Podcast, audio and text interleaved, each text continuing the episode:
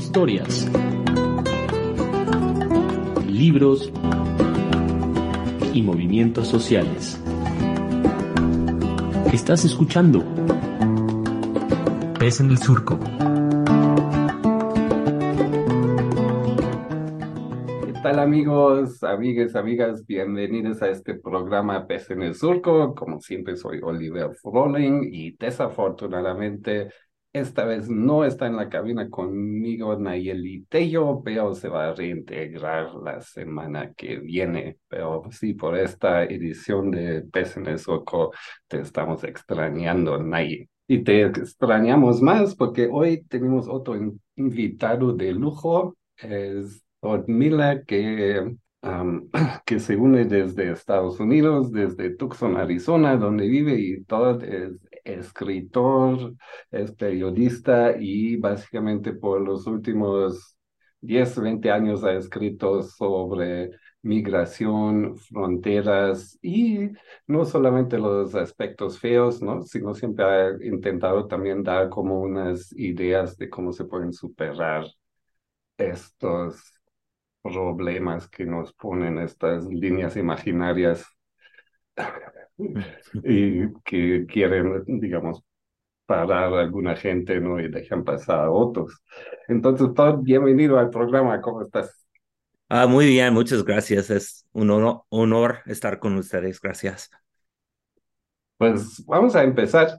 Este, creo que la primera pregunta es también, ¿tienes una conexión directa aquí a Oaxaca, verdad? Entonces, ¿nos puedes contar un poquito cómo, qué hiciste cuando estuviste acá y cómo se relaciona eso con el tema de migración también? Sí, claro, claro que sí. Este, bueno, hace ya como, bueno, entre 2005 y 2009 ah, viví ahí en la, eh, en la ciudad de Oaxaca.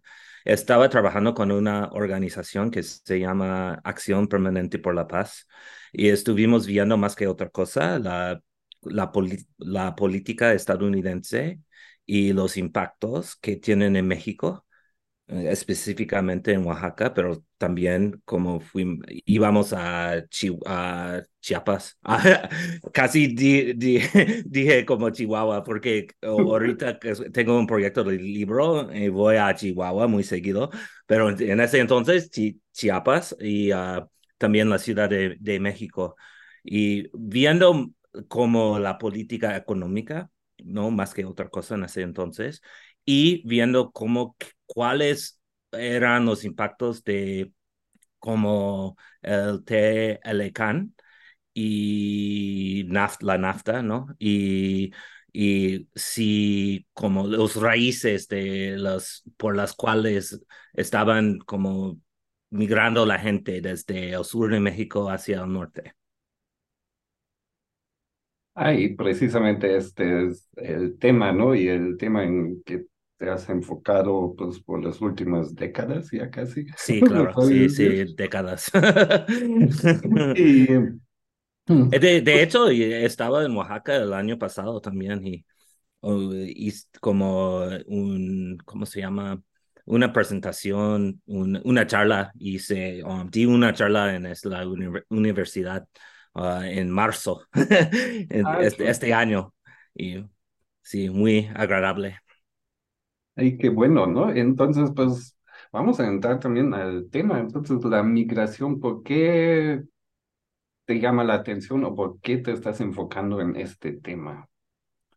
Yo creo que como tiene mucho que ver con estar cruzando, bueno, tengo 20, 25 años de estar cruzando la frontera desde Estados Unidos a México, a México de Estados Unidos. Eh, y, y este como, y la, Ah, después de vivir en México un rato, eh, bueno, la primera vez viví en San Luis Potosí en los, los finales del, de los noventas, hace muchos, muchos años ya. Y, en, y, me acuerdo porque mucho de vivir, estar allí porque aprendí, aprendí mucho, estaba aprendiendo mucho sobre México, sobre lo que estaba pasando en México en ese entonces, este, y español y todo eso, pero la cosa que aprendí más que otra cosa fue, estaba, es una habilidad de ver a mi país, Estados Unidos, afuera de, la, de sus fronteras, ¿no? Entonces, desde entonces, como es cuando yo cambié, bueno, cambiar tal vez es demasiado fuerte, pero como empecé de ver el mundo desde la perspectiva de personas afuera de Estados Unidos, especialmente los migrantes, y desde entonces he estado trabajando en eso con mis escrituras y cosas así. Y también he, trabajado en unas organizaciones como, como Acción Permanente por la Paz, como ya mencioné. Sí, y sabemos que además de escribir, digamos, libros, ensayos, artículos, ¿no? También tienes un trabajo constante con diferentes organizaciones de la sociedad civil, ¿no? Y muchos enlaces, ¿no? Y creo que eso también hay que resaltar, ¿no? Entonces, justo mencionaste aquí en tu tiempo, cuando estuviste en Oaxaca, la migración era más bien como se veía como que los oaxaqueños que se van al norte del país o a Estados Unidos, ¿no?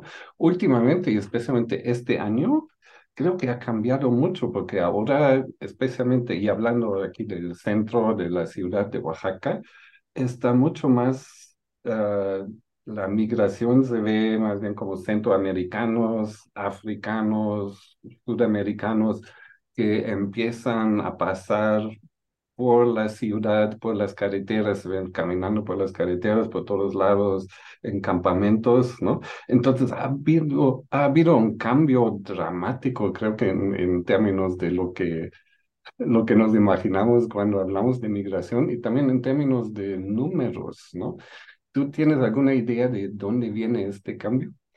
Ah, es, es, esto es como eh, me han, eh, hace una semana me hizo la misma pregunta en una, una otra entrevista en la radio que tenía y, y eh, es, es un cambio, como dijiste, muy fuerte, ¿no? Y, y se puede como pensar en las cosas de siempre, ¿no? Como bueno, la, lo, que veo yo más que otra cosa es como cuáles son las políticas en, en, las, en las, los distintos lugares, ¿no? Por los, las razones por las cuales están saliendo la gente.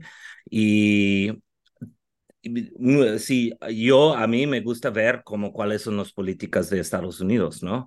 Y en el mundo, y, pero hay, como dijiste, como hay personas viniendo, llegando como a la ciudad de Oaxaca, de tan, tantos lugares en el mundo, es, es muy difícil como entender el por qué, ¿no? Y porque no es de un solo lugar, es de muchos lugares. Entonces hay que pensar que estamos hablando de una política global.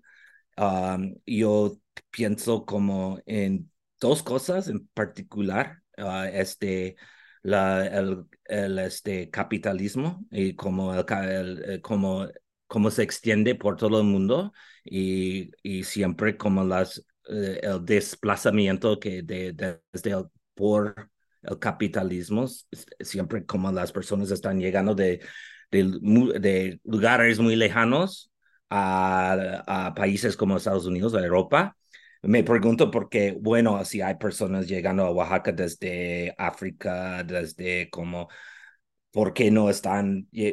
Es, es, es, es Europa es tan fortificado como la, es, es, es eso es, es por qué, por, no, eh, lo que pasa es que no entiendo, pero hay que pensar, bueno, las fronteras en el mundo están no solamente en Estados Unidos, sino también en todo todas partes del mundo se están poniéndose más fuertes, ¿no? Es más difícil cruzar ah, la frontera, pero eso no explica todo.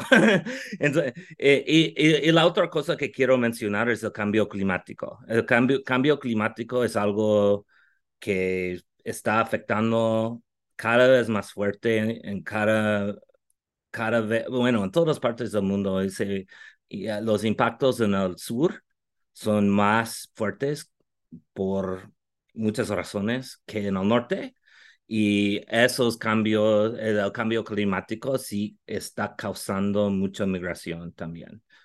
Pero no, eh, no, no son las explicaciones que sé de por las razones por las cuales migran la gente, pero no, eso de todas partes del mundo llegando a Oaxaca es algo que alguien tiene que estudiar más, ¿no?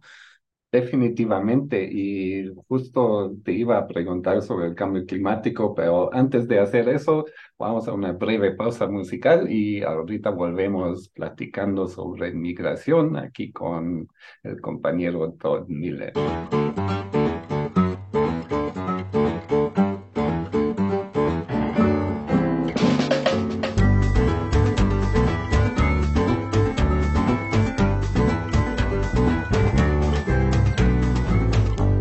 Yo no sé de dónde soy, mi casa está en la frontera. Yo no sé de dónde soy, mi casa está en la frontera y las fronteras se mueven como las banderas. Y las fronteras se mueven como las banderas. Mi patria es un rinconcito, el canto de una cigarra. Mi patria es un rinconcito, el canto de una cigarra. Los dos primeros acordes que yo supe en la guitarra. Los dos primeros Soy hijo de un forastero y de una estrella del alba. Que si hay amor, me dijeron. Que si hay amor, me dijeron, toda distancia se salva.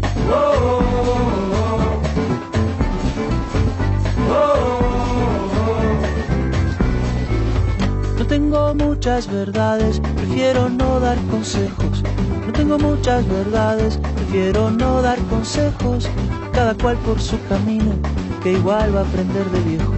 Cada cual por su camino, que igual va a aprender de viejo. El mundo está como está, por causa de las certezas. El mundo está como Y aquí estamos de vuelta en el Surco platicando con Todd Miller sobre migración y justo nos quedamos en el último segmento en la cuestión del cambio climático, ¿no? Y dijiste que hay más impacto en el sur global y creo yo también que hay más impacto, digamos, en, eh, en los estratos económicos, digamos, más vulnerables, ¿no? Ujú.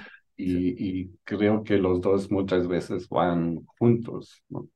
Entonces, pues creo que ahí hay como cierta explicación, ¿no? Porque, porque con el aumento del cambio climático, creo que justo esta semana ya acabo de leer que ya íbamos más allá del, del calentamiento de dos grados, ¿no? Entonces, ya, pues eso, básicamente lo que estamos viendo en este momento es básicamente una pequeña parte de lo que nos espera en el futuro, ¿no? Y aquí en Pez en el Surco también hemos platicado de esto, del cambio climático y los impactos. Am, pero lo que te quería preguntar, en tu libro, este, de Empire of Borders, este, ¿qué? Imperio de Fronteras, am, Ah, hablas mucho o- y me gustó mucho este libro porque la verdad no me había dado cuenta de todos estos fenómenos, cómo se están extendiendo las fronteras de ciertos países, en el caso de Estados Unidos y también de la Unión Europea, y a casi a todo el mundo, ¿no? Entonces, no, no sé si podrías em, platicar con o explicar a nuestros lectores cuál era la tesis o cuál es la tesis, la idea de este libro. Sí, claro que sí. Este, ese libro, Empire of Borders, eh, espero que se traduzca en español. Bueno, pero eh, Empire of Borders es como imperio de las fronteras, ¿no? Es, es como lo que hice yo fue algo muy fundamen- fundamental de los periodistas, ¿no? Como se, seguí la, el dinero de Washington a todos a, a- distintos países en el mundo eh, el dinero en que estaba tratando Washington de desarrollar las fronteras en otros países. Entonces, ah, por ejemplo, yo, entonces, siguiendo ese dinero, como me di cuenta cuando estaba haciendo las investigaciones en ese libro, de que Estados Unidos estaba en más de 100 países, 100 países en el mundo, casi la mayoría del mundo, ¿verdad?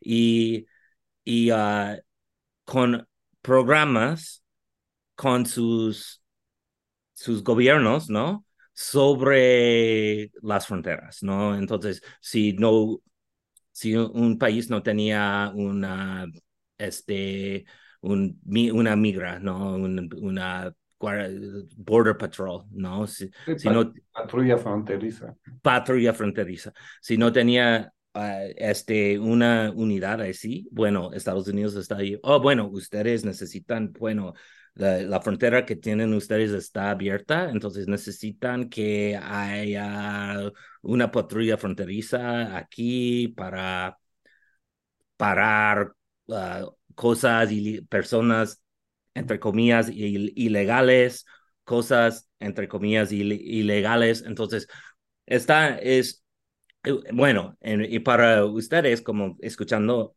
ahora en México, por supuesto, México fue un país, un este, blanco, ¿no? De Estados Unidos. Estaba, este, desde hace muchos años ya, como Estados Unidos ha estado aquí en el sur de México, um, coordinando programas con este, la INM en México, uh, la Policía eh, Federal, Municipal, Estatal en México, y también los militares, ¿no?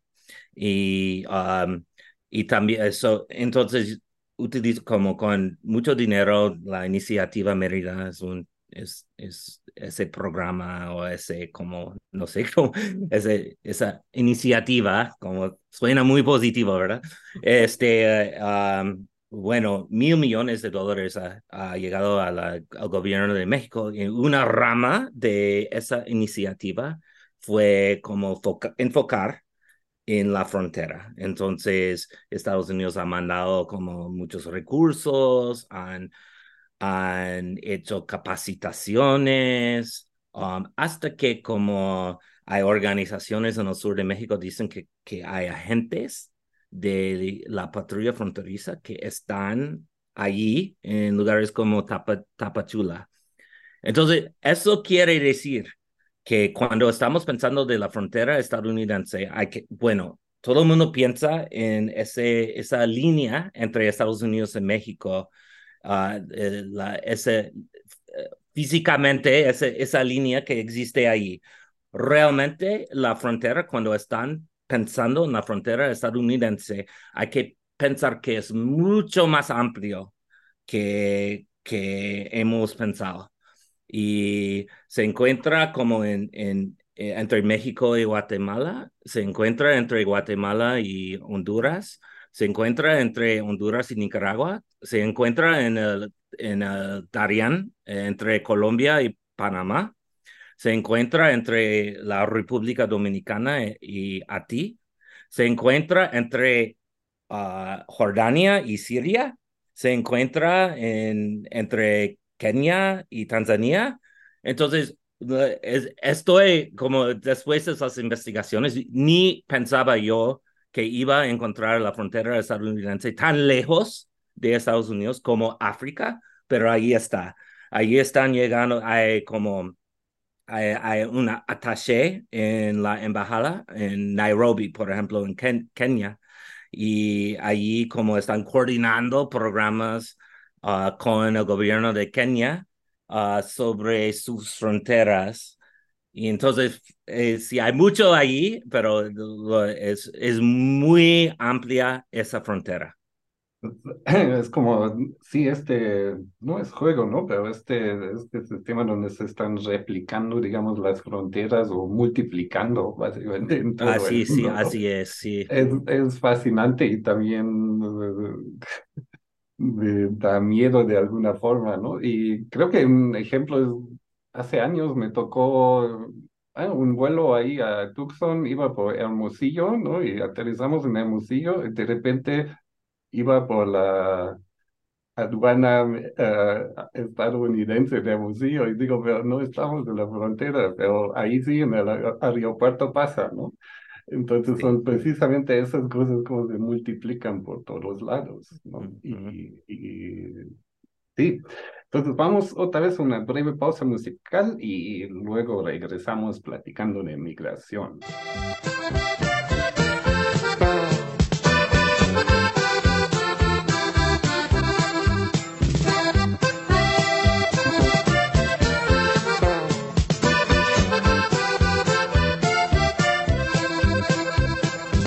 Voy orgulloso de tener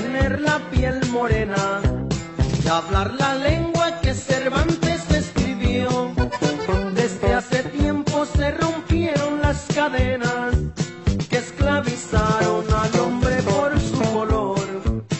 Yo me he paseado por los cinco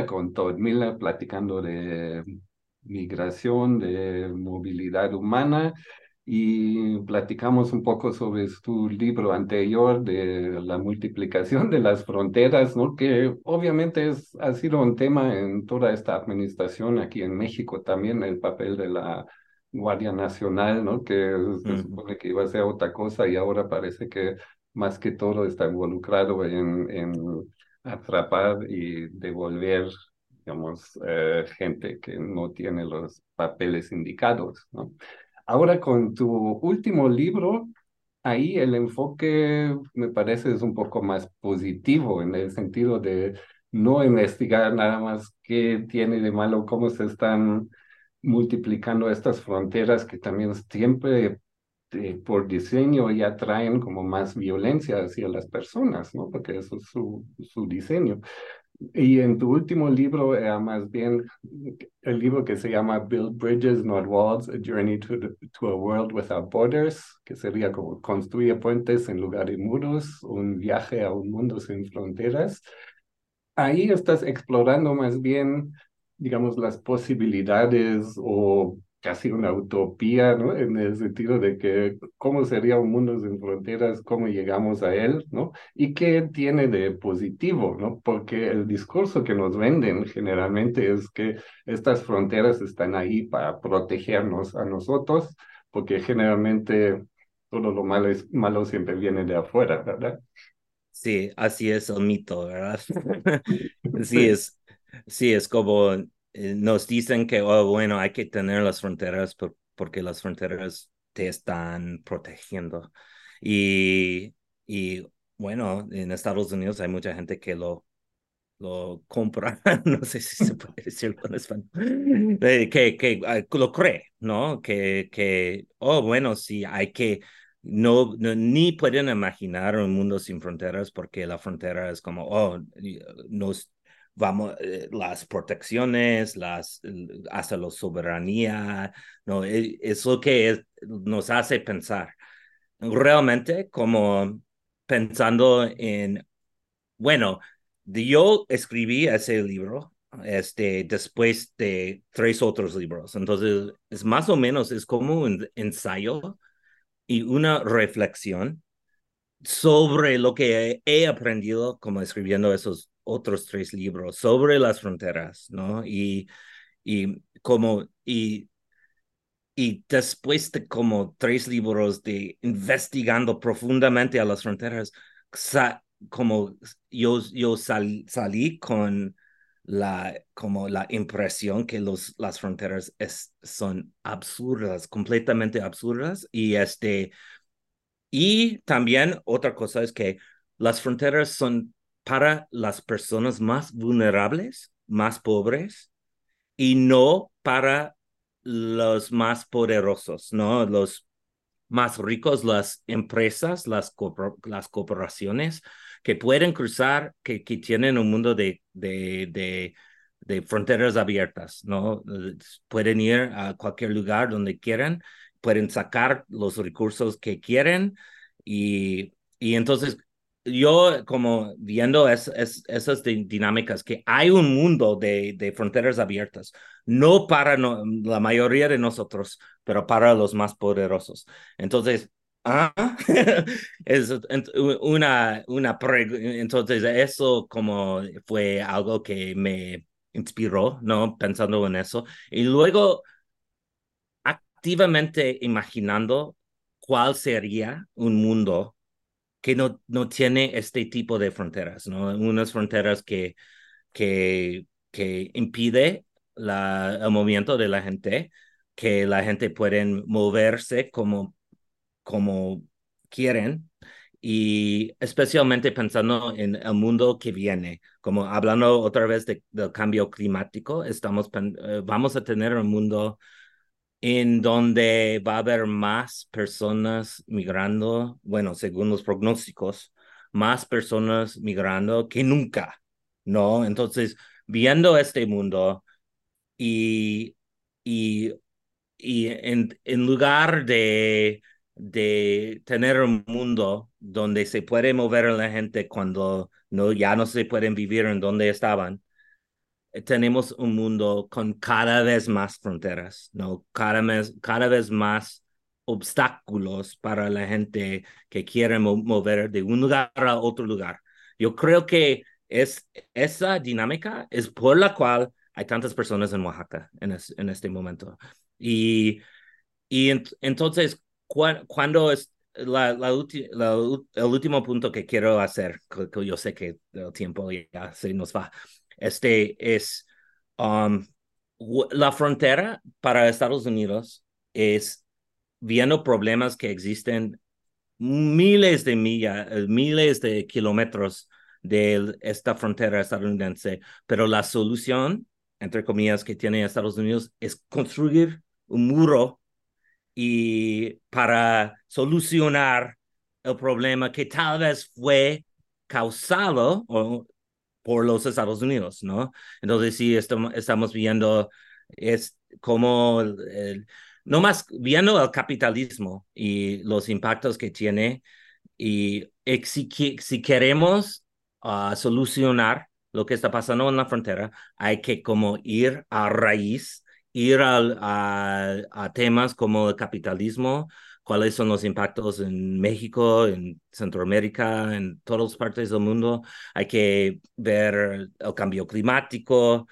Y entonces la, lo, que, lo que digo yo en ese libro es que estamos ah, gastando en Estados Unidos, estamos ganando miles de millones de dólares en esta frontera en lugar de enfocar en los problemas que son las amenazas verdaderas que tenemos en el mundo. Y eso es lo que tenemos que hacer. Pues muchísimas gracias y sí recomendamos este libro y los otros libros obviamente también tuyos, ¿no? Pero especialmente este ¿no? en el sentido de, de poder imaginar digamos, un mundo diferente ¿no? y un enfoque diferente. Y sí, muy de acuerdo que básicamente, sí, la frontera no es una solución, pero es, de hecho causa sus propios problemas, pero es una forma en que Estados Unidos y otros estados de Europa también, ¿no? Tratan de protegerse de las consecuencias de sus propias acciones, ¿no? Y en este mm. sentido, pues ojalá en algún momento tu visión de un mundo sin fronteras se vuelva realidad en este momento es difícil verlo. Parece que más bien va hacia otra dirección, pero uno, pues creo que siempre, siempre puede, digamos, soñar, ¿no? Que en estas cosas. Pues muchísimas gracias. La última pregunta es nada más, ¿tú sabes dónde en Oaxaca se pueden conseguir tus libros? Aunque en este momento nada más están en inglés, ¿verdad? Desafortunadamente, como cuando empezó la pandemia, estaba hablando con un editorial que iba como a traducir Empire of Borders ah, de inglés a español, pero por razones de la pandemia, como si eh, no, no, no, no, ah, no pasó, ¿no? Eh, pero este, creo que hay, ¿cómo se llama la librería en Oaxaca eh, que tienen como libros en inglés? está en Alcalá, en el centro de Oaxaca se me está escapando ese, esa librería del nombre, pero ahí creo que han tenido en el pasado mis libros. Y si no, pues en internet también se pueden pedir. En el internet sí, sí, se puede. Sí. Aunque no recomendamos a Amazon, pero es una forma de comprar. es una forma. pues, Doc, muchísimas gracias por esta conversación. Este, como siempre, me gustó mucho, ¿no? Y la verdad son ideas importantes y análisis importantes que, y súper actuales en las condiciones que estamos viviendo en este momento. Pues muchísimas gracias. Gracias a ti, Oliver.